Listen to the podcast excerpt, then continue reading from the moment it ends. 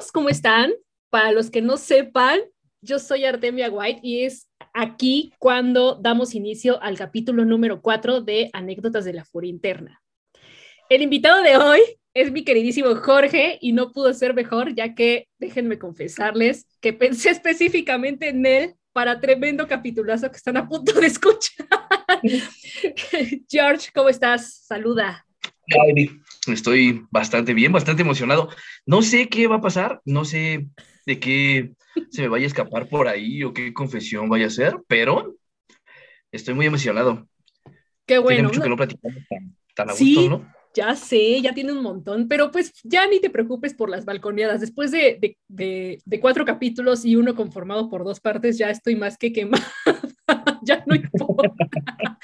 Porque además es importante que sepan que, que, Jorge y yo nos conocemos desde cuarto año de primaria y fue precisamente eso de lo que, de lo que estábamos hablando en la semana, que tú fuiste quien, quien lo recordó, yo no me acordaba de esa parte.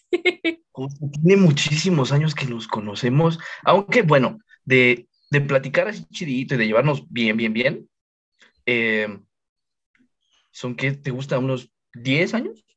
Yo creo que sí, yo creo que, que empezamos a platicar más chido después de la secundaria. Mucho después de la, secundaria ya estábamos. Sí, sí, bien, bien cañón. ¿Hace cuántos años fue eso? ¿22, 23 años lo de la primaria? Hace 23 años que nos conocemos. ¡Qué deprimente! Tantos años. Pero bueno. Ay. Este, bueno, el, fin de este capítulo es precisamente eh, recordar y relatar todas estas idioteces que, hicimos alguna vez, porque yo creo que todos, yo creo que todos hicimos algo, algo idiota, algo idiota bueno, porque hay cosas idiotas buenas, hay cosas idiotas malas, hay otras que, pueden rayar como lo ilegal. no nos vayan a meter a la cárcel después de oír esto, por favor. pero, pero bueno, a ver, tú, tú quieres empezar, ¿Qué, ¿Qué, quieres relatar? Algo, algo que se te venga a la mente, lo que sea. Venga. ¿Sabes qué? Me parece súper curioso que al principio dijiste, escogí a Jorge porque justo este capítulo está pensado y luego siguió la parte de idiotas, es muchas idiotas. no, ay, no empieces de dramático, esa no era la intención. No, me encanta, yo prefiero que, ser el idiota de la historia a ser el malvado, cosas así. Yo, por mí, todo fine.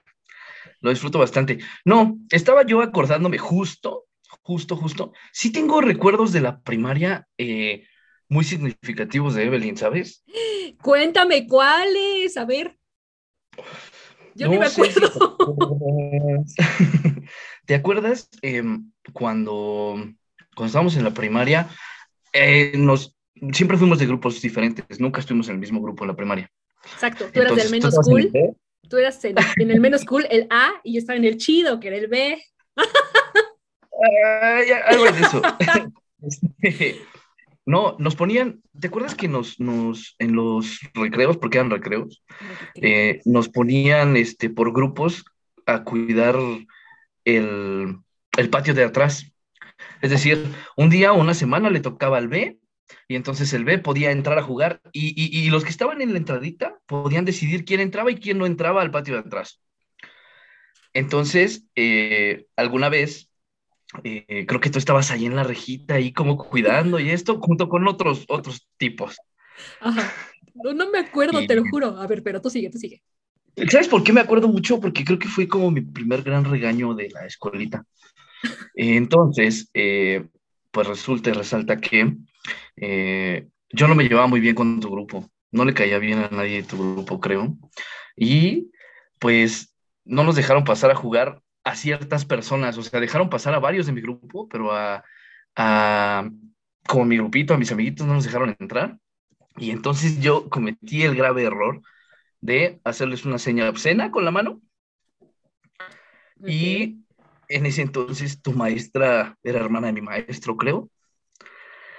Ah, eh, pero esos maestros hermanos son de sexto. La maestra Lupita y el maestro Luis, ellos eran de sexto. Y el maestro Luis pues por ahí va, pero yo les hice una señal y entonces Evelyn, tuve un careo serio en, frente de los maestros y Evelyn, donde Evelyn dijo textual, es que Jorge nos hizo así, con que va por Y entonces fue con, no, ¿por qué Jorge hizo eso, no? Y, y, la verdad es que no fui muy agradecido de que Evelyn me, me acusara, pero aprendió una gran lección. Nunca le hagas señas obscenas a Evelyn, nunca a nadie, ni jugando.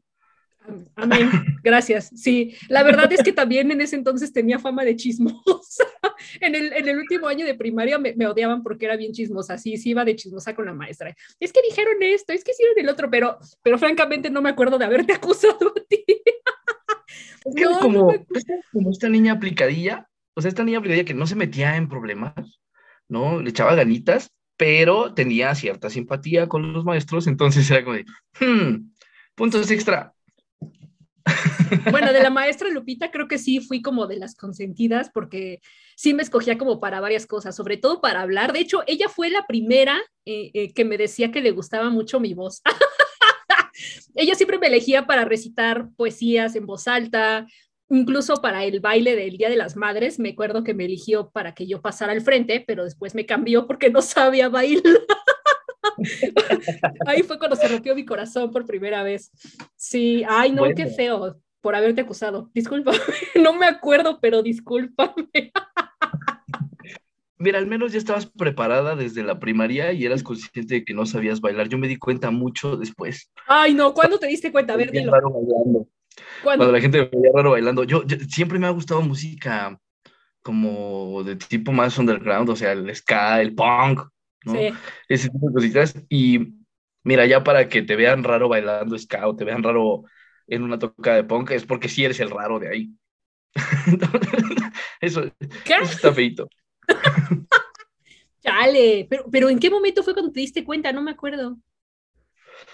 No, no, no, yo me di cuenta, yo me di cuenta que yo no sabía bailar. Ah, ok, pensé que te referías a mí, entendí mal. No, yo no te he visto bailar. Bueno, sí te he visto bailar. Es que ese es el tema de que nos conocemos desde la primaria. Yo te vi bailar hasta con trenzas y falda regional. bueno, pero esos bailables tradicionales del 10 de mayo son otra onda. Y los pasos son en línea recta siempre, ¿no? No. Deja de decirte que ahí me nació el gusto curioso. En la secundaria estuve en el club de danza. En el que hicieron ya de manera voluntaria, porque estaba la clase obligatoria, o sea, huevo teníamos que entrar todos. Sí, sí, sí. Yo, la verdad es que descubrimos el book, eh, un amigo que se llama Daniel, Viloria. Ah, y, sí. Y descubrimos el book que era, ay, no hice la tarea de historia, vamos a decir que vamos al club de danza. Y entonces, profe, tenemos que estar con el maestro Rufino tempranito. Y ese día nos brincábamos todas las horas de clase o así. Y el profe Rufino, pues no nos decía nada, ¿no? Así como, bueno, siéntense ahí, no molesten a mis grupos en lo que doy clase. Era. Míralo, qué tremendo. No me sorprende, pero. no, de hecho, la vez que yo me salté una clase en la secundaria fue solo una vez. Me costó el bimestre, reprobé el bimestre por faltar a esa única clase. Creo que era geografía, pero no recuerdo el nombre del profesor. Era un señor que me caía muy mal. Y yo no quise entrar y me fui a esconder en la enfermería, me hice pasar por enferma y me quedé ahí acostada en la camilla los 50 minutos de clase pero precisamente fue esa falta lo que provocó que yo reprobara ese bimestre. No reprobé la materia, pero sí reprobé el bimestre. Mira, si algo tenía yo y, las bondades del club de danza es que, aunque los profes sabían que no, que no estábamos en el club de danza eh, practicando, que no era esto, pues ya nos dejaban salirnos porque no éramos malos estudiantes. O sea, no, no era como que lo pasábamos echando relajo, simplemente había días que pues no querías estar, ya no estábamos preparando para la vida, ¿no? Entonces, hay días que no tienes ganas de nada. Hay días que no tienes ganas de nada y, y, y, te vas al club de danza. Yo ahora me voy al baño en el trabajo. También los últimos cinco minutos es como de, hijo, le voy al baño y ya. Al regresar ya apago mi compu y vámonos, ahí se ven.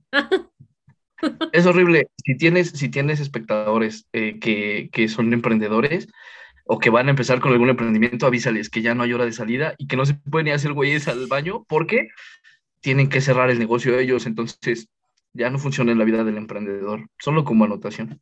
Y tampoco hay aguinaldo. Y tampoco hay aguinaldo. ni vacación, prima vacacional, ni, ni los, nuestros super seis días que tenemos al año. Ni vacaciones, sí. No ya no tenemos nada. Qué, qué complicado. No hay, no hay. Pero déjame decirte que en esa parte me estoy divirtiendo mucho. Nunca había tenido una iniciativa que llegara tan lejos y la verdad está siendo bastante divertido. Hay días súper agotadores, lo hemos platicado en la noche, ¿no? Que son once y media, doce de la noche y eh, apenas voy para mi casa. Sí. Pero pero está siendo bastante divertido. Y la gran ventaja es que yo no soy la cara del negocio. Entonces, eh, no importa qué tan feliz, triste, enojado, molesto o harto me vea, yo no salgo en los videos que promocionan el negocio. Ah, porque luego como que tienes que sonreír y, fingir mucho, ¿no? Digo, puede que sí te guste tu chamba y todo, pero, pero pues si no quieres salir en un video, pues no. Pepe, me, me, me, conoces, o sea, yo no es que sea, o al menos yo considero que no es que sea mala onda, pero, pero mi cara no me ayuda absolutamente nada. Siempre he tenido cara de, de, de, de, sangrón. De sangrón, no es cierto. bueno, yo te estoy viendo ahora, pero no, no es cierto. Porque estoy muy divertido, o sea, estoy, estoy este, emocionado. Ah, bueno, más, más te vale, más te vale. Dije, no pensé en ti para este capítulo como para que no te emocione. no, pero fíjate, este, este tema que tocas es muy interesante. Era algo que tenía pensado para, para más adelante de este capítulo, pero ya que surgió el tema, pues hay que, hay que adelantarlo. Esto es lo que ocurre cuando, cuando hacemos un, podcast improvisado. Me acuerdo mucho de eso porque, porque tú me decías que ya estabas cansado de tu trabajo normal, por decirlo de algún modo. Tenías un trabajo de oficina y literalmente tiraste todo eso para hacer algo que siempre quisiste. A ver, cuéntanos esa historia, por favor. Eh, eh, súper raro, súper raro. Desde, desde chico siempre tuve ese ejemplo de que a lo mejor una idea machista si quieres verlo, pero siempre tuve ese ejemplo de que tienes que prepararte para ser un gran proveedor. Si realmente aspiras a tener una familia feliz, eh, tienes que ser un gran proveedor. Entonces estaba muy casado con la idea de que pues había que romperse la madre todo el tiempo en la oficina y aparte de todo, mi papá siempre ha trabajado en oficina. Entonces era como el, cuando yo crezca tengo que trabajar en una oficina ¿no? Y, descubrí de la manera más horrorosa que trabajar en una aldea Godín es sumamente desgastante, es eh, el destructor de ilusiones 3000. O sea, ya es, es, tener un poquito de estabilidad económica por sacrificar tus fines de semana, tus horarios, tu todo, sin realmente grandes recompensas. Y sobre todo que justo en el, en el ámbito donde yo me estaba moviendo, no había oportunidad de crecimiento. O sea, aumentaba el trabajo, pero no aumentaba el sueldo. Y aumentaban los horarios, pero no había nada. Entonces era así como bien molesto. Yo estaba harto y cada que teníamos esa charla que platicamos, ¿qué onda, Eve? ¿Cómo vas? Ah, pues mira, yo estoy en tal lado, fui a tal lado, a tal feria, a tal esto, a tal otro.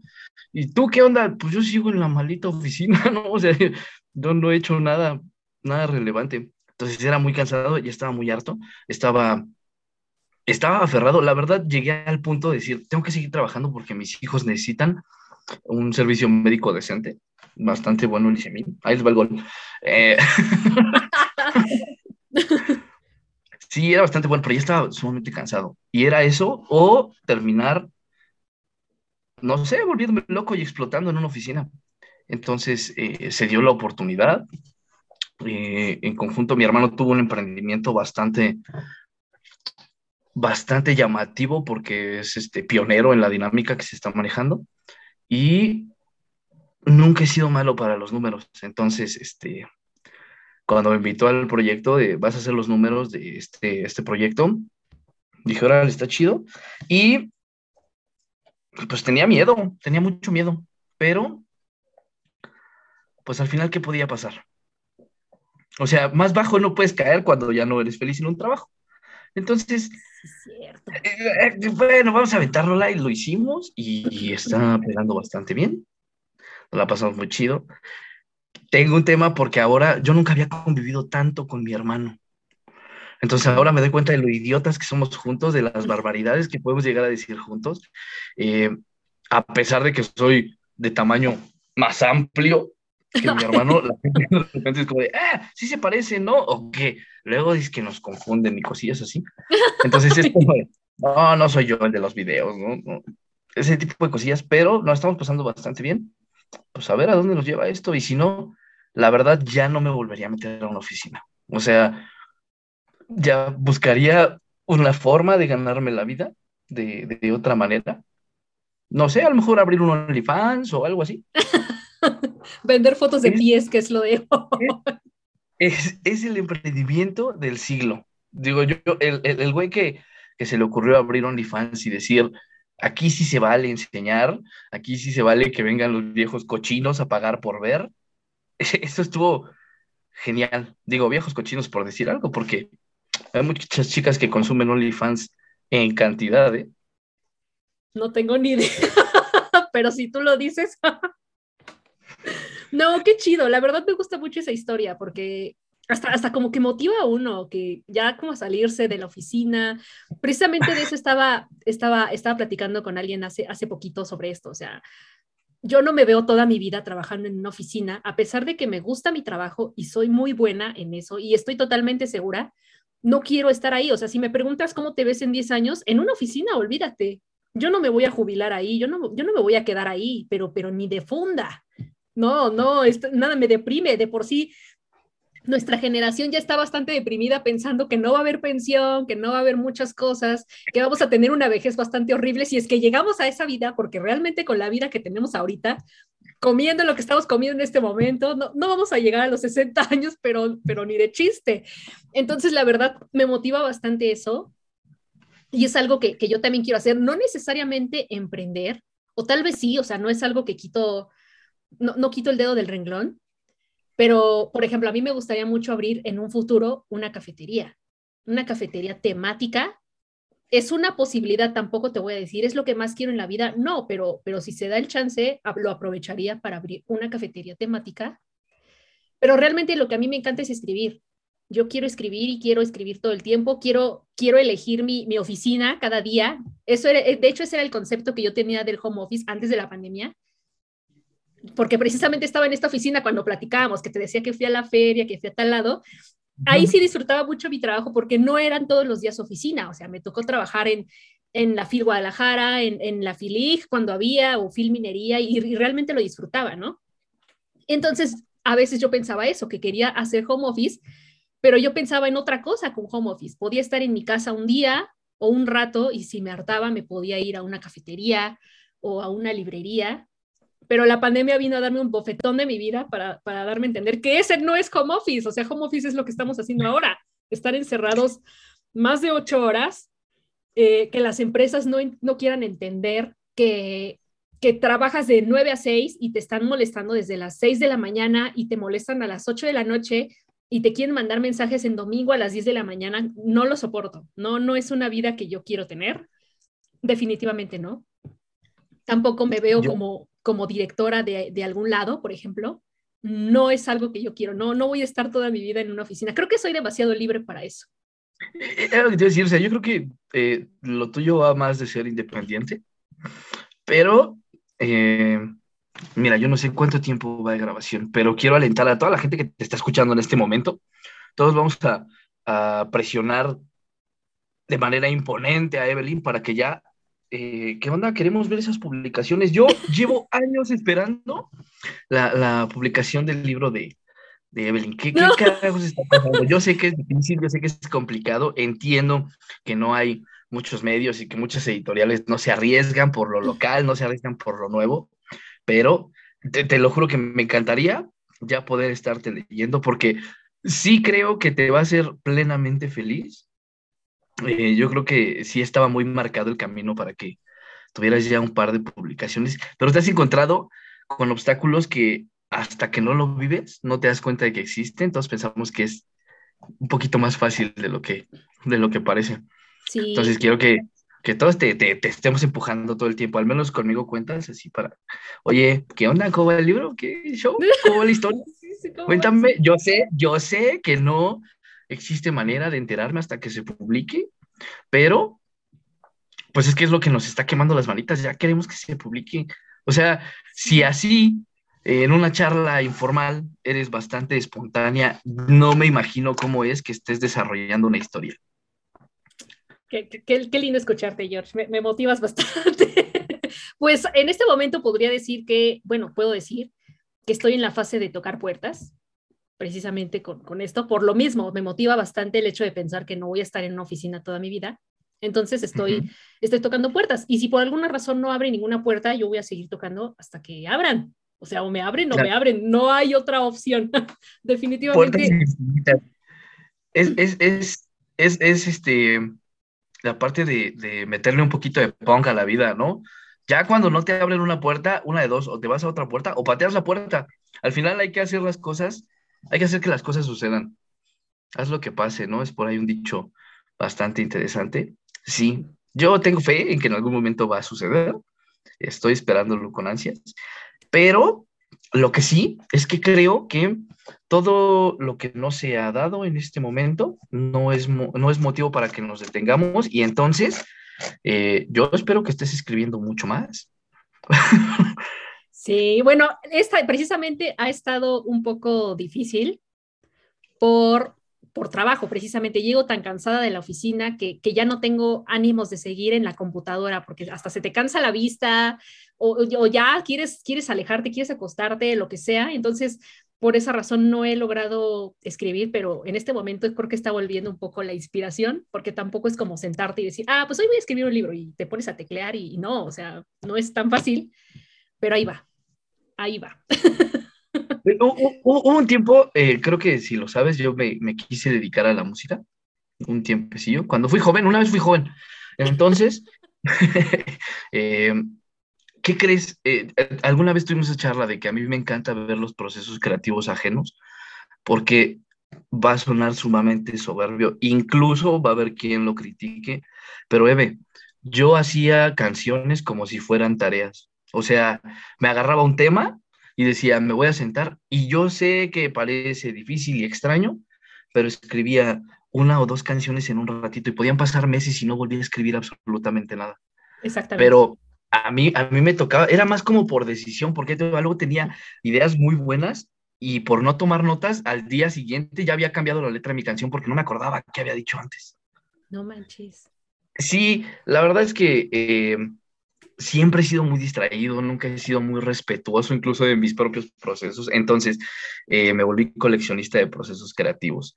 Eh, empecé a ver, tengo una amiga que es una gran artista, pinta en muchos estilos, y, me gustaba ir a sentarme a verla pintar. ¿No? Tengo por ahí, tengo un ex compañerito de la prepa porque estuve en tres prepas diferentes. Y ahí iremos para Ahorita vamos a eso, eso va a estar bueno. pero tengo un ex compañero de la prepa que ya lo publicaron hasta algunos periódicos y todo es historiador. Y es, es, tú lo ves, güey, y es un hippie que da clases en la universidad.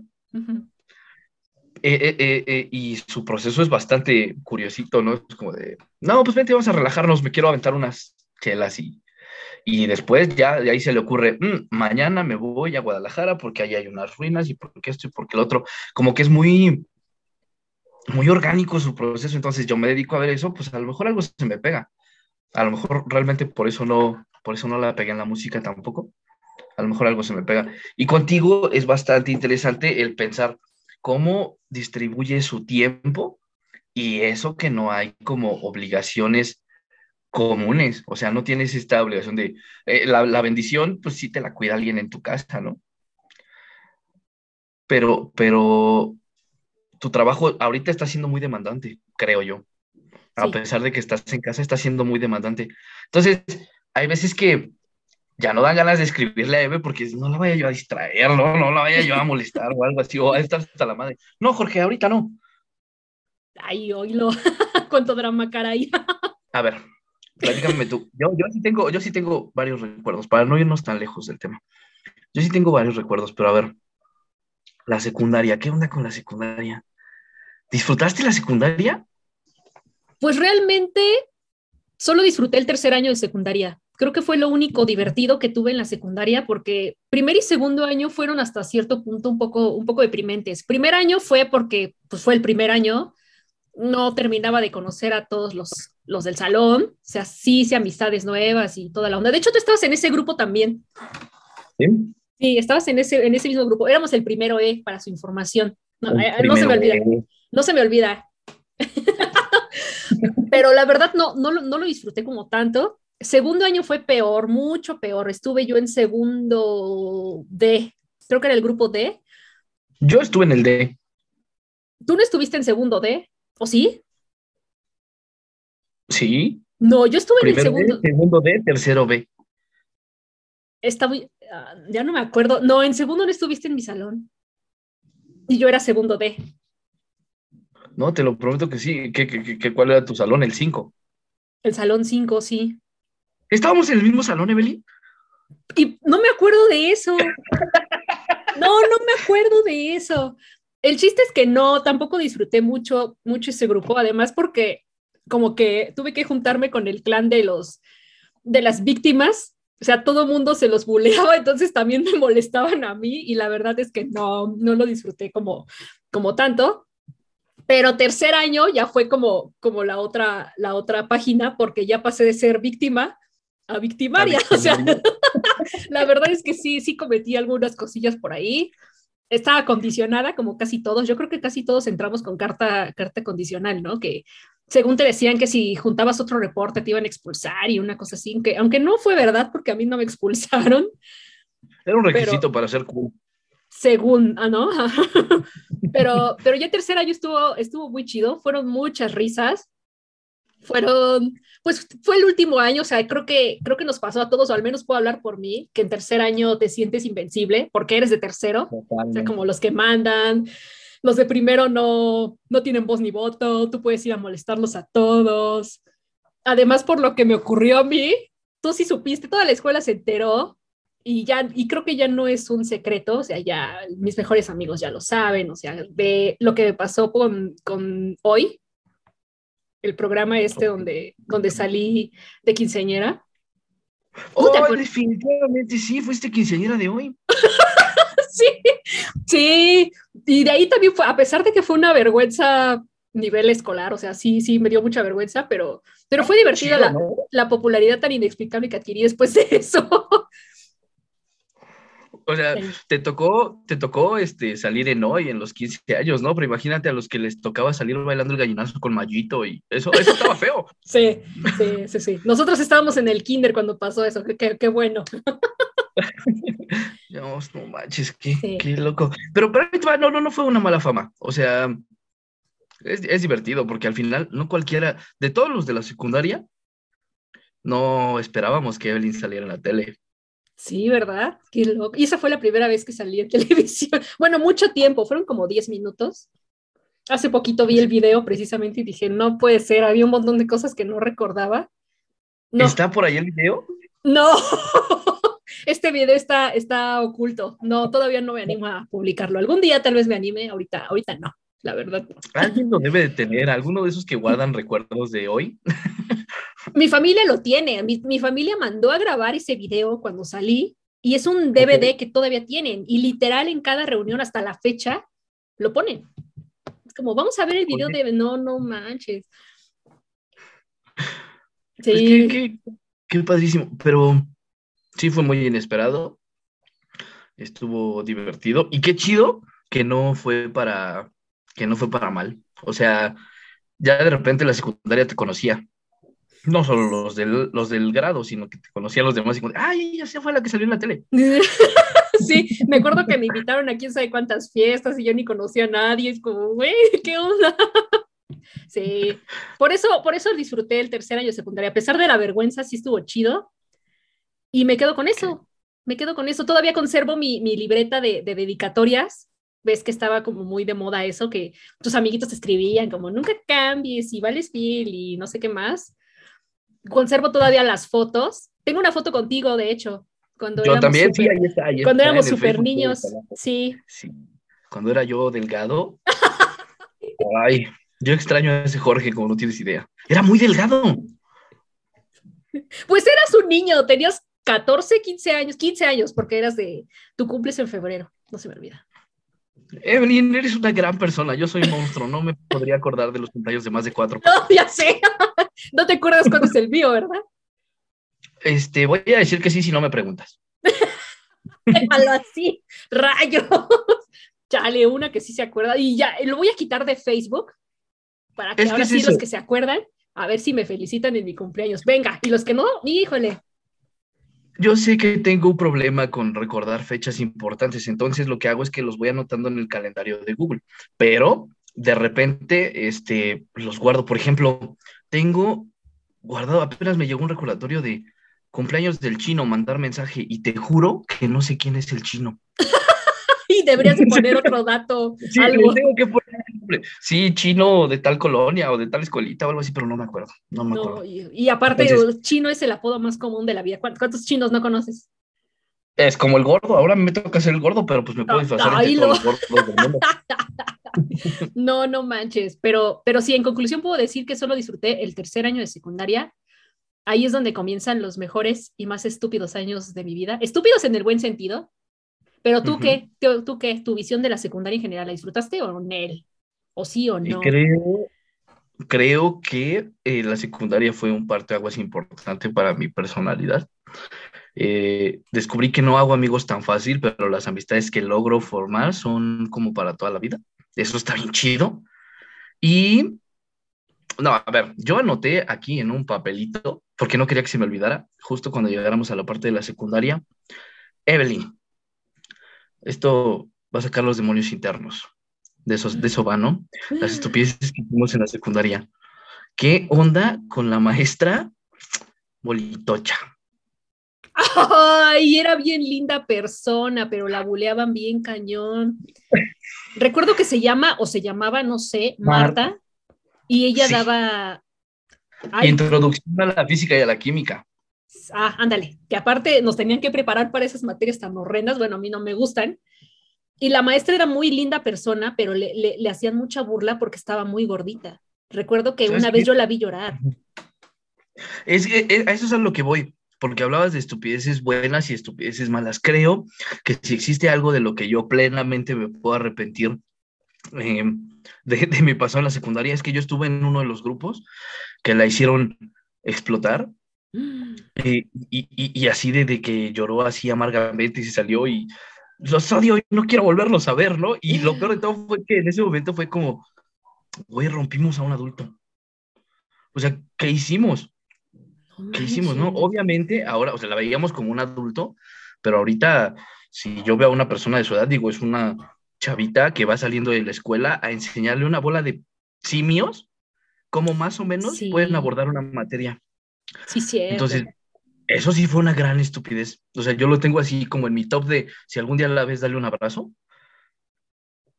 Eh, eh, porque porque fue, fuimos unos monstruitos. Y a partir de ahí, todos los maestros, al menos los que enseñaban ciencias, nos, nos, nos hicieron polvo a mi grupo, al menos, ¿no? Había un maestro por ahí que se llama Andrés Rubí. Ah, Rubí, el de química. No, era tremendo. sí. Era una joya de, de, de, maestro, ¿no? O sea, estaba muy cabrón, enseñaba muy cabrón, pero tenía un carácter puta de la jodida. Entonces él fue de los que habló con nosotros y nos dijo, ¿qué les pasa, bola de idiotas? ¿No? Y todos, ay, nos dijo idiotas, ustedes le dijeron gorda a la maestra, no se quejen, ¿no? Y cosas de ese tipo. Sí. Entonces, sí, nos hicieron entrar en razón y ahí te va, ¿por qué saqué este tema?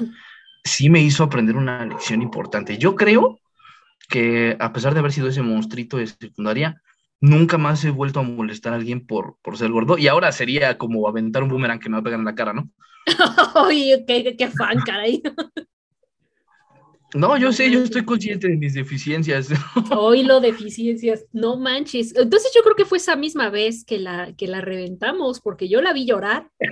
O, lloró con todos los grupos. Estuvimos en el mismo grupo en primer año. Esa, esa maestra solo daba clase en el primer año. Me late que fue ahí, ¿eh? muy feo, explotó muy feo. Lo que sabe cada quien, creo que fuimos el peorcito grupo. bueno, la peorcita generación. O al menos esa generación, carajo, esa generación se pudrió, o sea, yo, mira, ya no vivo cerca de allá, de aquella zona, viví mucho tiempo después, pero de repente me llego a encontrar con algunos personajes de secundaria, por ejemplo, el popular que, que era de los populares populares y ahorita lo es y, güey, no mames, o sea, hubiera estado chido verlo, eh, que se quedara pelón y gordo, pero ahora lo ves y dices, güey, sufrimos de lo mismo, no, no me voy a reír de ti.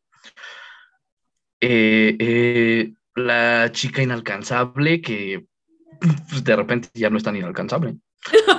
¡Oílo! Este, los, los, patitos feos que se volvieron cisnes, o sea, eh, gente que se volvió sumamente atractiva, tanto niñas como niños, o sea, bueno, adolescentes y adolescentes, porque niñas y niños oye raro. adolescentes y adolescentes. sí. se hicieron, ajá, se hicieron como de los guapillos, gente que no te imaginabas que se iba a dedicar a lo que se dedica, gente que ya no se puede dedicar a nada. O sea, bien raro, esa generación estuvo súper mal. Esa generación estuvo súper mal, eh, todos llenos de traumas. Yo no sé, eh, tengo también recuerdos ahí medio borrosos de peleas, las peleas campales entre secundarias. las de todos los viernes a la salida. Ajá, o sea, era, era, y ahí te va, yo logré algo que poca gente logra, que era que mi mejor amigo y yo, después de irnos a agarrar chingazos juntos contra güeyes que ni conocíamos, terminamos peleándonos entre nosotros. en, tercero, en tercero terminamos peleándonos entre nosotros. y, y, sí, fue como un, digo, ahora nos vemos y platicamos y qué onda, güey, ¿te acuerdas? Estábamos bien vos sí, estábamos súper tontos, pero rompimos esa barrera de, de entre amigos no se pegan era, éramos gente muy tonta. Digo, no sé, desde mi punto de vista disfruté la secundaria, pero no la repetiría jamás en mi vida. No sé si yo volviera a vivir esa etapa, ya sé por dónde caminaría, pero no caminaría hacia esa escuela. Mamá, no me anotes ahí, ahí puro pinche loco. Yo lo quiero ir. No, aparte, aparte se supone que éramos como como otro nivel, ¿no? ¿Qué, qué, qué loco ese falso ego de pertenecer a un gremio que se cree superior, como lo son las secundarias técnicas? Sí, de hecho, a mi primo solo decirle que él está este, en el enemigo porque él estuvo en la secundaria rival en la 108. en la 108. Sí, ya salió ahorita, ya, entró a la prepa, entonces sí le dije, todavía de que te unes al enemigo. Sí, porque, porque en mi familia somos puros secundaria técnica al menos mis primos, mi hermano y yo, secundaria técnica. Bueno, mira, qué padre, en tu familia son de secundaria, en mi, en mi familia no, muchos no terminaron la secundaria. No, y, en mi familia igual, o sea, también, o sea, hay, igual en mi familia, o sea, no, no, no pasa nada con eso. Pero aquí el tema es ese, esa broma, porque yo, lo, yo siempre lo vi como una broma, no, no me consideré superior por estar en la técnica, pero siempre lo vi como una broma. De hecho, sí supe que, se, armaban peleas. No, pues sentí superior en tercero, pero no por estar en secundaria técnica, sino porque estaba en tercero y era de las más grandes, como de, a ver, mocosos, dámelo de tu almuerzo. Bueno, no, no tan así, ¿verdad? Pero, pero tú entiendes. Ay, a mí sí me tocó, a mí sí me tocó que me talonearan los terceros. Eh, tuve, en la secundaria yo estaba en primero y tuve una noviecita de tercero. Y, ¡Ay, tremendo, eh! También la chamaca, ¿qué le pasa? ella tenía que 15 y tú qué, 12? No, 13. No, no, no, no manches, eso ya es motivo de ya era de Ya era de besos, ella ya era de besos, no nada más de ah, agarrar la mano. No, no. Pero el, el, el, costo era alto, este, sí, pues sus compañeritos de salón, así, porque la llevaba yo a su salón terminando el receso, ¿no? Y entonces la llevaba yo a su salón y era como de, oye, préstame cinco pesos, no, traigo cinco pesos, ¿no? No, no, sí traes. Y me agarraban y me sacaban mis cositas de mi pantalón y cosillas así. No manches, qué fuerte. Que déjame te platico que después, en un trabajo, ahí, ahí creo que descubrí lo que era ser maduro realmente, porque en un trabajo me tocó que uno de esos güeyes que me quitaba mi dinero fuera mi mesero y yo fuera su gerente. Ándele, tremendo bofetón que da la vida a veces, ¿verdad? Y, y tenía dos tenía dos opciones. O quitarle su dinero. o, quitarle, su dinero o tratarlo como un ser humano normal y común. Y opté por la mejor opción. Le quitaste su dinero. Le quité su dinero. No, no, no, la verdad es que ya, o sea, siempre que me encuentro con alguien con quien no me llevaba bien cuando estaba niño, es como de, güey, estábamos idiotas, ¿no? Las pases, sí, las pases, y ya, ¿no? No, no, eso me encanta de haber sido niño que no tengo ningún recuerdo tenebroso de mi niñez. Sí. Ya de mi juventud, de mi preadultez, sí, muchos, pero, pero de, de, así chiquillo, no tuvimos una niñez fea, o sea, como que crecimos en el estándar, ¿no? Era de que todos viéramos como de barriecito, eh, todos teníamos temas de familia y cosas así, pero, pero nos, las supimos librar, o sea, nos volvimos, quiero pensar que gente de bien, gente trabajadora, eh, que se embriaga los viernes para olvidar el trabajo, pero que sí, que sí como que tenemos esas ganitas de salir adelante. Cada quien a su paso, pero ahí vamos, ¿no? La neta, sí, tienes toda la, razón. ¿Y, de la prepa qué? porque ahí sí ya nos separamos. Tú ya te fuiste a otra prepa y yo me fui a otra más gacha, pero ahí estuve. ¿Qué onda? ¿Estudiaste qué? ¿En CCH? Uy, ojalá no. Yo estuve en colegio de bachilleres. Saludos al colegio de bachilleres. en el, no, en el 18, en el 18. En los ah, estabas igual cerca de tu casa. Sí, siempre estuve cerca. Yo. Ah, porque estuviste en tres prepas, dijiste. Es que eso es lo que iba. ok, ok, échale, échale. Yo tuve la intención de estudiar medicina. Entonces yo como que dije, eh, voy a ser doctor, ¿no? Eh, hubiera sido un gran logro porque, porque hubiera sido el doctor de la familia y esto. Pero eh, llegué a Boca 6, a Vocacional 6, allí en la Avenida Jardín y Calle 4. Es la ¿En Vocacional en la colonia del gas. Ah, ya, ajá. Ajá, sí, de ahí de Cuitlagua para adentro. Sí, seguías estando en la zona también. Sí, sí, sí, no estaba tan lejos, pero la verdad es que ahí sí fui bastante estúpido. Y no, este, no lo logré, fallé. Este, no, después de un semestre, eh, me, dieron de baja un año. No manches. O sea, literal terminaste el primer semestre y te dieron de baja un año. No. Terminé el primer semestre y cuando quise inscribirme a segundo me dijeron, no, te tienes que esperar a la segunda vuelta de los segundos. dije, güey, ¿qué voy a hacer? Porque aparte yo ni siquiera quería decir en mi casa, me sentía así como el peor traidor de la familia y de la nación. Y un día me fue a recoger mi papá y se dio cuenta que era muy temprano para que yo estuviera afuera. Y me preguntó así como, ¿de qué es afuera?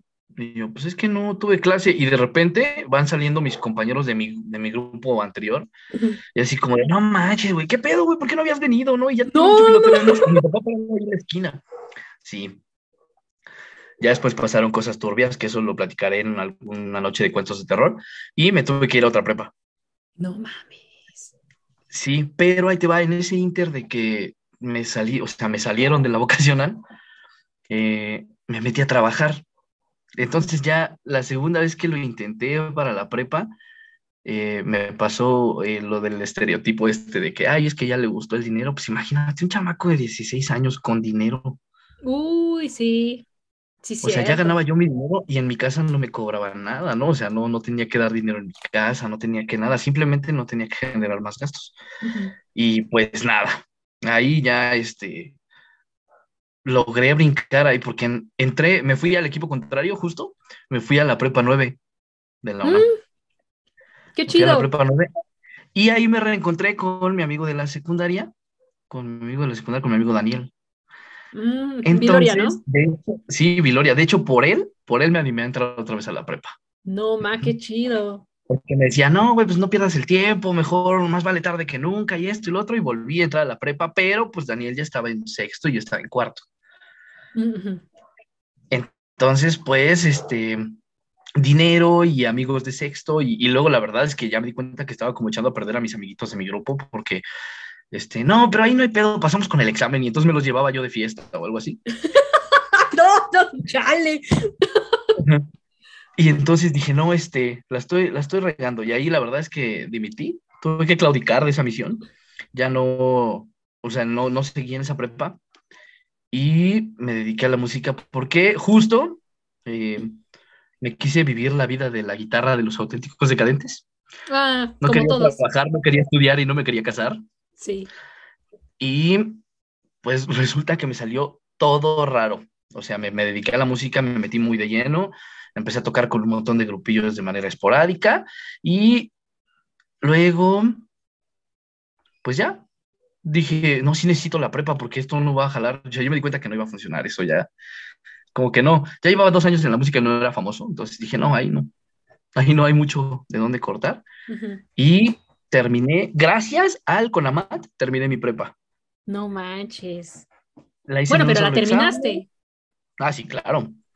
No, y después eso me funcionó porque luego, luego pude empezar a, estudiar pues algo más que, que, en ese momento me apasionó. ¿Sabes cuál fue el tema? Que después de intentar la medicina y darme cuenta que no le iba a pegar, me, me dije, no, sí tienes que hacer algo. ¿Qué, ¿Qué, es lo que más te gusta? Y dije, me gusta comer. Y me metí a estudiar gastronomía. para degustar tus propias creaciones.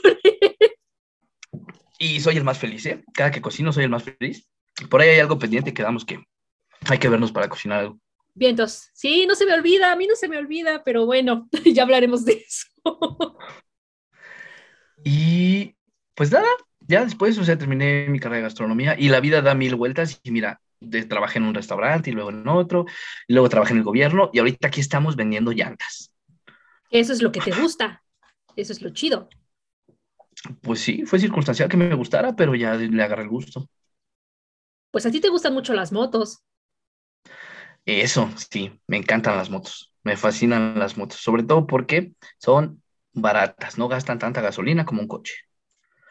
Y odio el tráfico. Y, ¿sabes qué? Estoy muy peleado con todos los que son repartidores porque manejan sumamente mal, entonces estoy haciendo el cambio desde mi trinchera. Bueno, sí me consta que manejan mal ahí cuando, cuando salgo de la oficina y voy sobre periférico, sí me consta nos hemos salvado de, unas por su culpa. No, no generalizo, por supuesto, debe de haber repartidores que sí se rifen, pero yo me he encontrado con los malos, la verdad. Ay, sí, no, la fiesta. no, no manches. Entonces, ¿cuál podrías decir que fue la tontería más grande que hiciste en la prepa? ¿Fue eso precisamente, el haber cambiado de prepa tantas veces? O, Ay, no, pero es ya que no, se algo, algo que no sea ilegal para que nos vayan a meter a la cárcel. No, esto tiene que ser divertido, pero ahí te va. Eh, tuve las amistades incorrectas. Estuve en el lugar, en el lugar este, equivocado y casi termino en la cárcel por años. No, bueno, entonces eso sí es ilegal. Eso sí fue una estupidez muy grande. Entonces, la verdad es que yo así quedé como con mucho miedo y por eso, yo creo que por eso ya tampoco me relaciono con mucha, mucha gente, porque si quede como un poquito ciscadillo, mejor con la gente que ya conozco, ¿sabes? Sé que ya no son temillas, pero, o sea, el faltar tanto tiempo a clases, el, dedicarme a, estar viviendo la vida, el querer cotorrear con, gente que pues no tenía los mismos intereses que yo, fue como, como una gran estupidez. Perdón, perdón. Como una gran estupidez, porque este, ahora, ahora los veo y, por ejemplo, si son grandes doctores, nutriólogos, enfermeras, este, el que más jodido salió es camillero en algún hospital y yo, pues ya no le seguí por ahí. Entonces, sí tomé una decisión equivocada cuando estaba en la prepa. La verdad, la prepa no la disfruté en absoluto. O sea, me divertí mucho en el momento, pero, pero es de los recuerdos más pinches raros que tengo, ¿no? O sea, no te gusta tanto Pues es que no me, no me hace tan feliz. Ok. Pero repuse mucho tiempo perdido. Repuse mucho tiempo perdido después. Este, estudié lo que me gustó y me reencontré con mucha gente que conocí en, de formas extrañas, que ahora son grandes amistades, o sea, gente para salir a bailar, gente para salir a cocinar, para vernos, para hacer carnita asada, para ese tipo de cosas, un montón. A la única que no he vuelto a ver en persona desde que la dejé de ver la última vez en la escuela ha sido Evelyn. sí, cierto. Qué golpe tan bajo, pero sí, sí es cierto. Pero ya hay que, hay que armar algo, algo chido, unas, unas chelitas o algo, porque. Mira, el día que estuviste en la Filig, yo estaba muy seguro de que tenía oportunidad de pasar porque yo andaba de viaje, pero no me acuerdo en dónde fue. Fue en el Bicentenario, ¿no? La última edición que se hizo ahí, yo creo que fue en el 2018. Yo creo que sí. Y estaba con qué paso, yo estaba con qué paso y con qué paso. Y pues creo que no pude, creo que me quedé dormido por ahí en algún lado, borracho o algo así, y ya no pude pasar a ver a él. No, no más. Sí, y así ahí anduve trabajando. Me sentía tan feliz trabajando ahí porque pues era 20 minutos de mi casa y pues era con libros, una feria.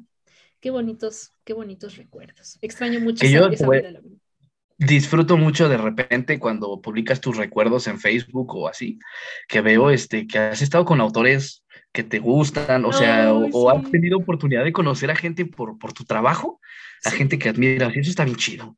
Sí, fíjate que hay una historia divertida, porque en cada fil Guadalajara, mi, mi tirada es encontrarme a Elena Poniatowska.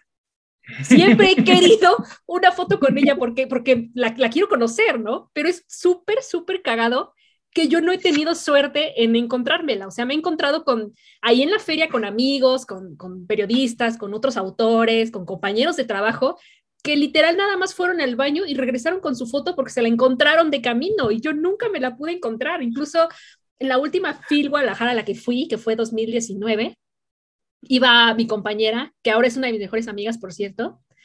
Ella era nueva en, esto de las editoriales, fue su primer FIL y me acuerdo que nos dividimos para, porque se nos empalmaron ahí dos, dos autores, yo me quedé con uno y ella se fue con otro. Y regresando, se la encontró en la entrada de la feria y se tomó foto con Elena Poniatowska. O sea, esa, esa es la que me falta por conocer. Hacemos un llamado a Elena, a Elena Poniatowska que está escuchando esto.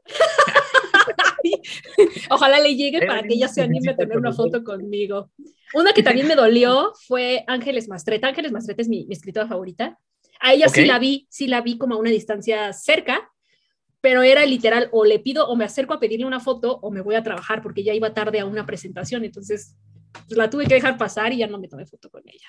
Nunca desperdicies la oportunidad de las fotos. Yo, yo aprendí esto bien importante. Ahí te va. Un, una anécdota rápido. Yo estuve, hay un grupo que se llama Mascatesta. Ah, yo estuve cotorreando mucho tiempo con ellos. ¿Vale? De hecho, son em, el guitarrista, Dani, es de muy cerca de ahí de la casa de Belén. O sea, es, es de ahí de San Juan. ¿A poco? Entonces, este, un día publicaron así como de, eran como las 2 de la mañana y estamos aquí grabando en el estudio, pues, esa madre no es estudio, es una casita, pero estaban ahí como echando rolas y yo vi el directo y me conecté, les dije, ah, yo vivo bien cerca. Y me mandaron un mensaje por privado y me dijeron, si eres de por aquí cerca, Kylie. Y entonces eran las 2 de la mañana, me salí en la primera moto que tuve me salí, fui a comprar cervezas en el Oxxo, que antes vendía cerveza en la noche. Sí.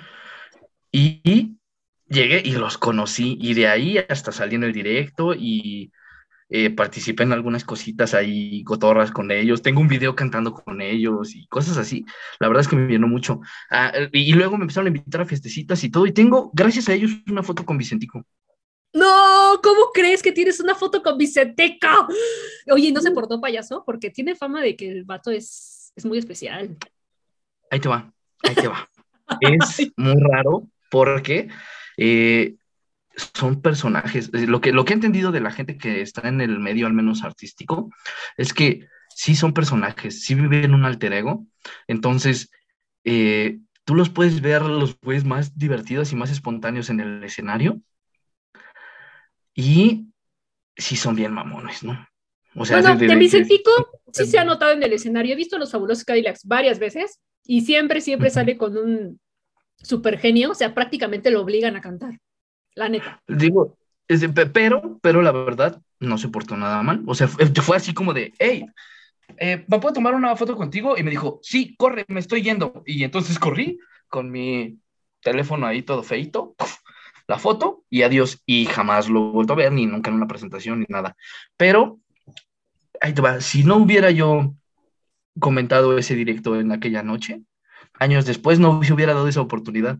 Entonces luego gente que te encuentras de formas bien extrañas, te conecta con otras para que puedas llegar a, otro nivel o a otro, a otro punto. Nunca desperdicies la foto. Además, ¿qué te dejó ese trabajo aparte de muchos conocidos? Hubieras aprovechado. Mm, me, me enseñó qué es lo que me gusta en caso de trabajar en una oficina toda mi vida, en una editorial, sí o sí, no hay más. Podría soportar trabajar en una, editorial, en una oficina si es una editorial. Sí, sí lo disfruté. O sea, sí, sí supe lo que es amar mi trabajo, sobre todo en esa semana de, de, Guadalajara. O sea, la semana literalmente hablando es un infierno porque no duermes, no comes, o sea, vives en un hotel, pero no vives ahí porque no hay tiempo, porque todo, todo, toda esa semana es de estar supervisando el montaje del stand, es estar yendo por los autores al aeropuerto, es estar acompañándolos a entrevistas, es estar comiendo en el Starbucks, o sea, ya después del tercer día ya no soportas comer nada de Starbucks, horrible, ¿no? La comida del hotel también estaba horrenda, la habitación, o sea, las camas, todo, todo, todo era horrible pero, pero, es, pero fue muy satisfactorio al final cómo, cómo, cómo salieron las cosas. Incluso conocí a dos autoras internacionales en esta última fil y la verdad fueron súper lindas, o sea, sí, las dos fueron, fueron muy bonitas conmigo. Tengo sus libros firmados y, hasta me siguen en Instagram. sí. Oye, qué, qué, qué chido. Yo me doy cuenta de, de, jamás me hubiera imaginado el tamaño de la producción que hay detrás de un autor Pero por ti, por ti más o menos, más o menos me doy una idea, ¿no? Porque si algo le gusta a Eve, a pesar de que no es tan constante cuando toma fotos, toma un montón de fotos. sí, sí, ya me conoces no bien. Siempre toma fotos, no siempre toma fotos, pero cuando toma fotos toma un montón de fotos, entonces de repente se veían eventos así sumamente grandes. Y yo decía, güey, o sea, para mí era lo que había visto en películas, ¿no? Así como de que hay un güey en su cabañita escribiendo un libro y luego lo manda y le empiezan a mandar cheques. No, para nada. No, no, ni de funda, eso sí. Es muy, es muy complicado eh, para un escritor mexicano publicar y sobre todo cuando ese libro publicado quiere que se llegue a otros países, está muy complicado, si no es que es imposible. Esa es una, una, una presentación en la que asistí en mis primeros eventos trabajando en una editorial, donde un autor mexicano lo dijo, el autor es, es reconocido, sus libros son, son buenos, y él dijo eso, sí, la verdad es, y es difícil y tiene mucha razón, o sea, es más fácil que un autor español o argentino entren a México, pero que un mexicano llegue a esos países, no, tiene que ser uno ya muy, muy conocido para que trascienda, porque sí está muy cañón. Puta, qué difícil, ¿no? Qué difícil hacer lo que te gusta sin, sin terminar rendiéndote. Sí, el, el, el, sueño va a estar difícil, pero no imposible. Yo lo veo así. O sea, no tengo yo estoy aquí, te, prometo que yo te voy a echar porras todo el tiempo que sea necesario. Cuando empezó este proyecto, por ejemplo, eh, dije, güey, sí, ya era necesario, ya era justo escuchar la voz de Evelyn en algo más allá de, hola George, adiós George. sí.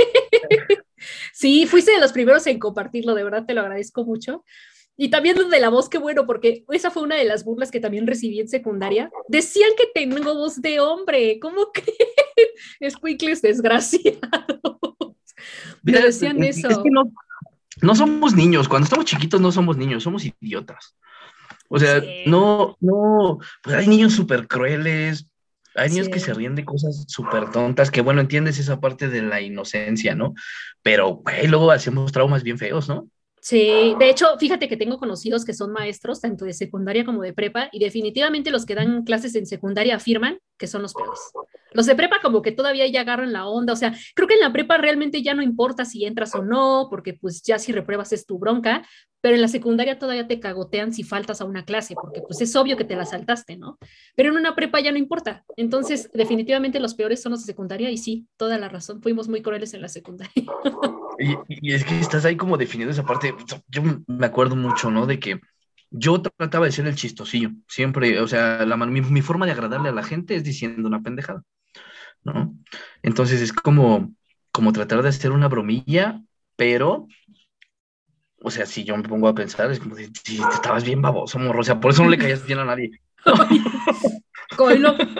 Eres como de los popularcillos. Eres como de los popularcillos. En primer año, sí. En primer año, sí. Ya me acordé que en segundo sí estuvimos en el mismo grupo. Ya me acordé. Sí, ya me llegó un flash. es que nos sentábamos lejos. Eso era, nos sentábamos lejos porque pues no, o sea, nos, todavía nos acomodaban como por lista, ¿no? Yo soy con J y tú eres con N. Ajá, a mí me tocaba pues con los otros navarretes. Yo nunca pensé que hubiera tantos navarretes hasta que me juntaron con todos en la secundaria. También. Toda la razón. Fíjate que estaba pensando en esto de, por ejemplo, de lo que tú hiciste de la prepa, algo, algo que rayó lo ilegal. Mejor, mejor no lo, no hay que contarlo a detalle porque si no, te van a meter a la cárcel. No, ya estuve ahí, ya, ya pasó. Realmente pensándolo bien, yo no hice algo así de grave cuando estuve en la prepa. Creo que realmente mi, mi desmadre no fue tan desmadre. O sea, sí, me salté todas las clases a las que me pude saltar, casi toda la prepa la pasé en extraordinarios y recursos, y recursamientos, perdón. Pero realmente no, o sea, pasé mi primera borrachera ahí, bueno, no ahí en la escuela, obvio, ¿no? Sino en una, en una fiesta, pues ya ves que saliendo de la escuela salíamos a la una, bueno, yo iba en la mañana, y de ahí nos íbamos a la casa de alguien para armar la peda, y se armaban las aguas locas, este, pero mi primera borrachera fue con tequila, la primera y única vez que he tomado tequila en mi vida. Y fue a los 16 años, yo tenía 16 años cuando me emborraché por primera vez y no, fue, fue un osazo bien cañón, porque aparte en ese entonces yo era muy mala copa. O sea, me ponía, me ponía muy agresiva y déjenme, no me toquen, y me ponía bien acá, bien intensa. Y luego encima con, con, tequila, no, me puse a vomitar por todas partes. Creo que vomité también un camión. Si hay algo que yo no imagino, no concibo, en mi cabeza no hay una imagen, es de Evelyn Peda.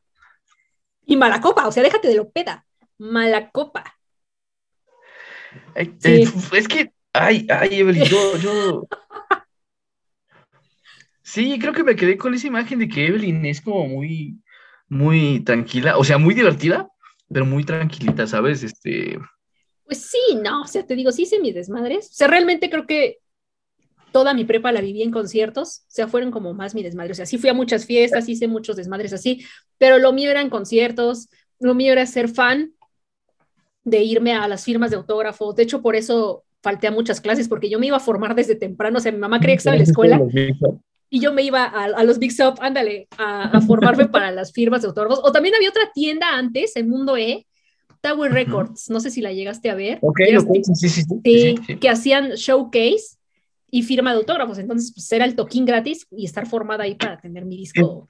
Fue de los últimos que yo vi que tenían este, los audífonos con el CD ahí expuesto para que tú pudieras. Sí, para que escucharas el disco. Sí.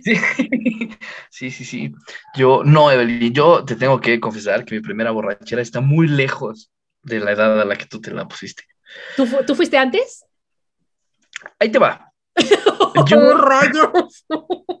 Tengo un primo que se llama, como yo, se llama Jorge, ¿vale?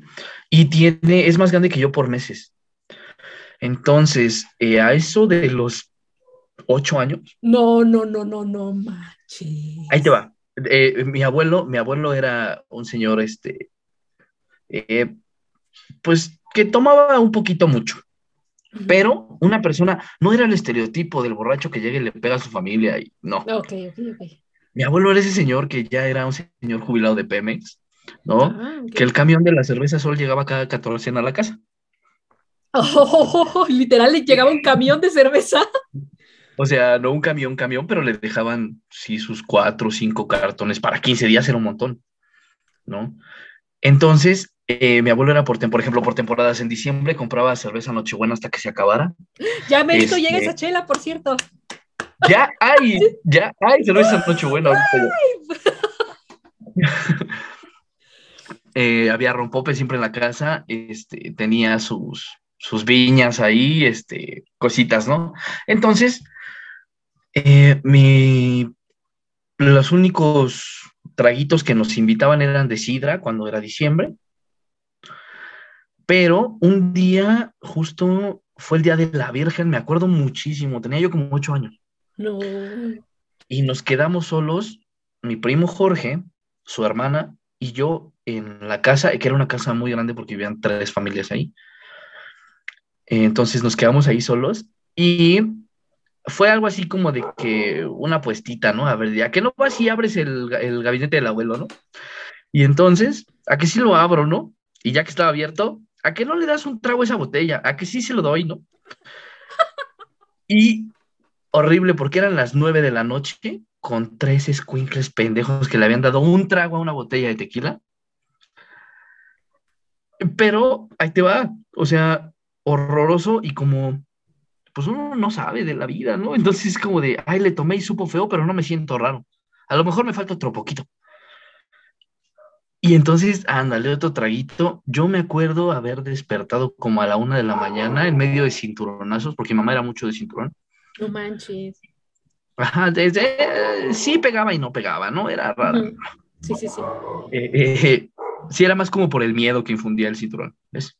Pero, este, pedísimo, o sea, porque nos quedamos, yo creo que dormidos en la sala. así como, sí, sí, sí, fue una peda monumental para tres winkles. Y ahí te va, después de eso, no volví a tomar tequila hasta que tenía como 15 o 16 años. O sea, no volví a tomar en general, ¿no? Hasta que tenía como 15 o 16 años. Y aprendí una gran lección. Eh, puedes pensar que tus niños son muy respetuosos de tu palabra, pero nunca dejes una botella de tequila en un gabinete a su alcance. me cae. Ay, no, qué fuerte, tan chiquito. Y yo sintiéndome culpable por empezar a los 16. Bueno, no es que sea alcohólica, ¿verdad? Pero sí, la primera vez que me puse muy ebria fue, fue a los 16. Y esa fue la única vez que tomé tequila, o sea, esa es la lección que a mí me enseñó, no tomar tequila nunca más y hasta ahorita llevo firme con mi decisión. Nada de tequila. Nada de tequila, ¿no? Ok. Mira qué rico. Yo, yo te voy a decir, no soy tanto de tomar eh, cócteles o así, no. Soy mucho de cerveza, pero siempre he criticado las micheladas. Ay, a mí hasta, hasta me gustan ya unas, unas quitichelas. Tengo ganas de unas. Ya hasta te iba a decir, vamos a, vamos a Tepis por una. no, yo jalo, yo jalo. Es que eso es a lo que voy. Las he criticado muchísimo, pero me quedé más bien en eso de, de mamador, de no, la cerveza se toma sola y te voy a ser muy honesto. Estoy tomando Vicky Chamoy porque la verdad es que sí me gusta, ¿no? O sea, sí me gusta. Lo que pasa es que las critiqué por moda y me quedé en el viaje. Entonces soy este, soy este micheladero de closet. Pero, pero ya no, o sea, borracheras épicas no tuve porque quedé un poquito traumado de que, de que, o sea, fue horrible. La sensación de cruda es lo peor que te puede pasar. Sí. Y ahí alguna vez cometí la estupidez de emborracharme con pulque. No, eso sí está cabrón. Eso y la con vino. la cruda eh, con vino, bueno, pero con vino te dura a lo mejor un par de días el dolor de cabeza. El problema del pulque es que apestas asqueroso por una semana. No se quita jamás. Yo no me he empedado con pulque.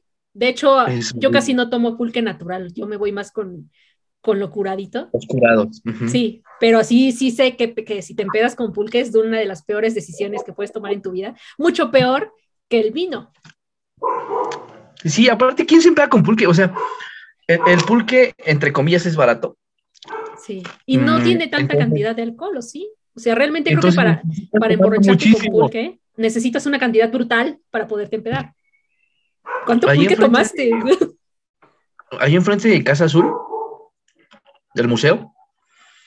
Ah, de la casa de, de Ah, ok, ok, ajá. Hay una pulquería bastante famosona. Ah, mira. ¿Enfrente? Y te vendían, ajá, sí, sí, digo, a un par de cuadrillas. Ah. Pero eh, te estoy diciendo que yo creo que la cubeta en ese entonces, porque yo sí era mucho de ir al chopo y, y este, y era, yo todavía me tocó esa parte del trueque, ahorita ya todo lo venden y carísimo y súper feo. Ya está, ya está feón, sí. Pero, pero ahí me doy cuenta que soy viejo, ¿sabes? Cuando uno dice el chopo antes era chido, ya valió. Sí, ya valiste, sí, cierto. pero sí me tocó esa parte, ¿no? Del truequecillo, entonces iba y, dejaba algunos pantalones y me los pagaban, o, un disco, cosillas así. Y estoy hablando que con no más de 100 pesos te comprabas una cubeta, cubeta y media de, de pulque. Es un montón. Y como aprendimos del abuelo en el barrio, pues lo curamos con refresco rojo. ¡Oh! ¡Rayos! No, no te pases. Que, que, siempre he tenido ese tema, ¿no? De, qué es el refresco rojo, pues de rojo, o sea, no, no. Refresco sabor rojo, pues, ¿qué más decimos? refresco sabor rojo. Refresco sabor rojo. Entonces, eh, eh, de todo que una cubeta y media es un montón de pulque. O sea, es un montón de pulque.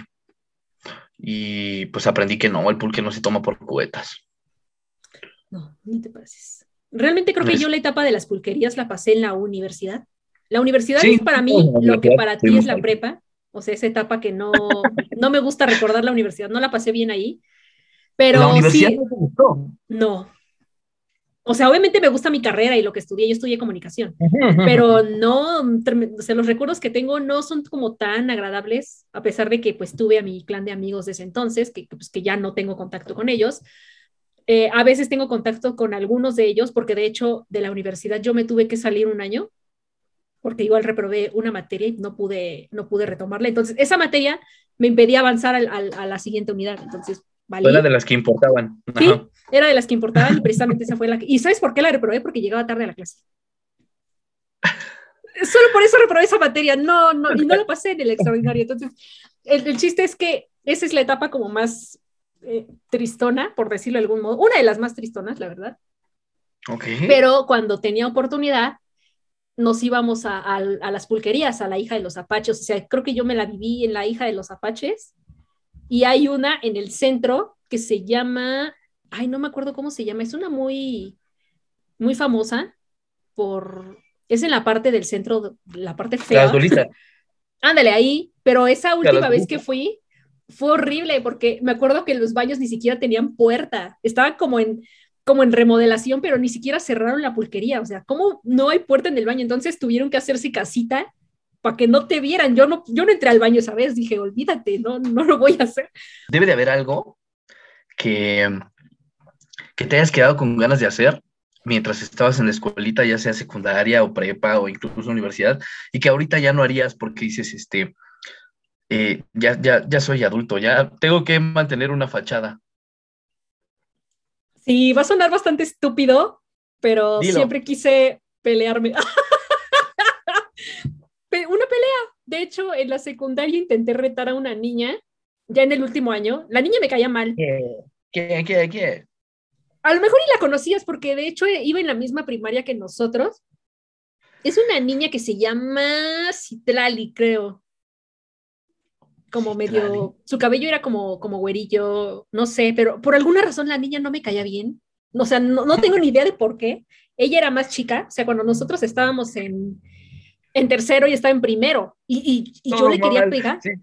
Yo le quería pegar, o sea, como de, no. Y me acuerdo mucho que, que, me juntaba mucho con un niño llamado Arturo, que también tú conoces, de la primaria.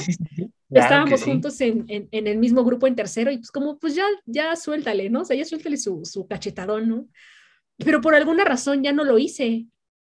No, no sé, no suena, suena bastante tonto, pero siempre quise tener una de esas peleas de los viernes saliendo de, de la escuela con, con chicharrones en mano y todo. Nunca me, nunca me, peleé. Es muy divertido. He tenido peleas, pero no han sido peleas que yo haya provocado. Me acuerdo mucho de, de un concierto al que fui en el Zócalo, cuando estaba mucho de moda todo este, este odio contra los emos. O sea, yo, yo fui emo, yo fui adolescente emo, para los que no sepan. este, y había una morra, estaba, estaba perísima y, y no dejaba de aventarme botellas de cerveza y latas como pinche emo, lárgate de aquí, o sea, sí se ponía como muy intensa. Y pues yo me volteé como de qué pedo, o sea, ya me estaba enojando, pero, pero pues a la morra la agarraron porque la morra no estaba sobria, estaba bastante peda, o sea, no se podía quedar para, pues, yo no le, o sea, sí me enojé mucho y sí quería pegarle, pero pues no lo pude hacer precisamente porque la morra andaba muy mal. Oye, qué loco. Yo fíjate que no me quedé con ganas de hacer muchas cosas, he experimentado muchas cosas, pero creo que hubiera sido un gran, un gran Heisenberg en la prepa de panques espaciales. Mm. Me quedé con ganas del emprendimiento porque había muchos chavitos en la prepa que vendían este tipo de cosas, ¿no? Sí. Pero, pero yo tenía el plus de que yo sí sabía hacer las cosas, no me los tenía que hacer mi mamá. Entonces, me, me hubiera gustado empezar con un emprendimiento. Entiendo que hubiera sido muy ilegal, pero no lo hice, policía cibernética, no lo hice nunca. Ok. no estoy confesando nada. Eh, eso y llevar una serenata. Viví enamorado de una persona muchos años, muchos años de vida. No manches. ¿Y nunca, nunca llevaste serenata? Es que nunca hablé con ella. No, ¿por qué? Y, y, y, era, y, ya ves que yo toco la guitarra y todo, o sea, tenía todos los medios, tenía todas las posibilidades. Pero me faltó un poquito de valor y en la, en la prepa, pues la dejé de ver en la prepa. Y, nunca le llevé serenata, nunca le ah, llevé serenata. ¿Es de la secu? Uh, sí, de la secundaria y luego en la prepa. no vamos a decir nombres porque yo me peleé. ya te lo iba a preguntar.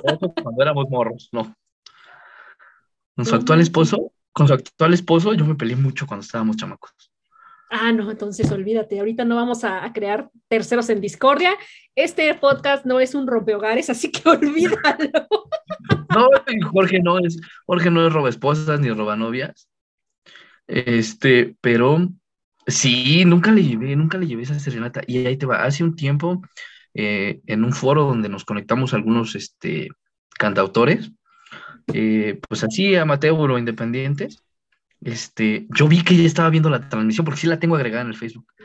Entonces, yo vi que ella estaba viendo la transmisión y hace cuenta que fue como el de, es, es mi momento solo para sacarme la espinita y decir, mm, esta canción se la quiero dedicar a alguien, y luego vi que su esposo se conectó también y dije, pero no voy a decir su nombre, y ya no le dediqué ninguna canción. O sea, se las dediqué todas, pero nunca dije que era para ella.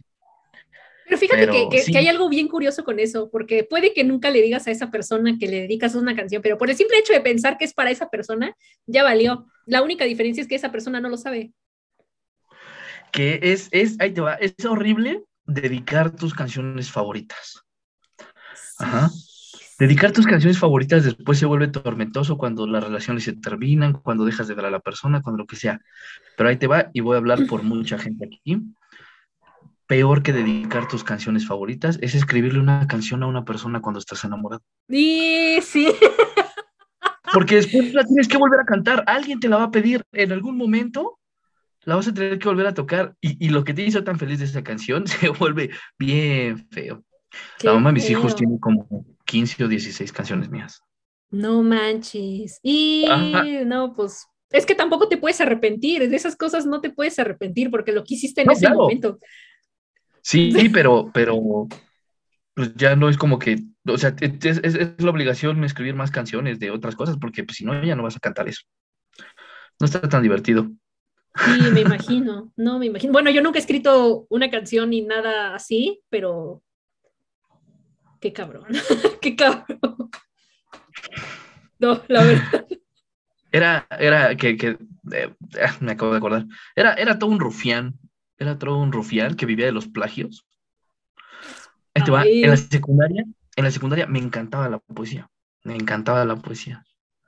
Entonces, eh, yo a las chicas que me gustaban les regalaba poemitas escritos. Eh, claramente no los escribía yo, o sea, eran de Cortázar, eran, eran poemas, señores poemas. Los de Pablo Neruda. Y, los filmaba yo. y los filmaba yo. Ay, no. O si alguno de ellos te escucha, ya, ya vas a ver la, cruda verdad. O sea, le regalaste un poema robado. Mira, espero que nadie se acuerde, pero, pero ahí te va. Era culpa de sus papás porque no los ponían a leer poesía. No, De hecho, o sea, con los, libros que nos dejaron leer en la secu eran, eran una tortura. En uno de los capítulos, no sé si en el primero o en el segundo, confesaste que te robabas los libros del rincón. en el primero, sí se escuchaste. En el primero, sí, claro. nada más me robé uno. Pero no, sí. tengo como ocho. y los tengo. no, no puedo con eso. Ay, mira, y yo sintiéndome culpable por un libro. No, yo sí tengo como ocho, pero ahí te va. Después quise redimirme, tenía más. Quise redimirme y cuando estaban haciendo esta dinámica de para leer de volada en el metro, ¿te acuerdas? Uh, sí. Que dejaban libros por ahí, o sea, había unos que había unos módulos donde tú ibas y tomabas uno y lo dejabas en la estación donde te bajabas, según. Pero luego había libritos en los asientos. O sea, si llegabas muy temprano, encontrabas libros en los asientos. Entonces, yo ahí empecé a dejar los libros del rincón. Muchos años después, obviamente, ¿no? O sea, ya eh, fue como mi manera de redimirme, así como de que sigan circulando estos ejemplares. Sí. Entonces, este, cambiaba los de para leer la, de volada por los libros del rincón, ajá.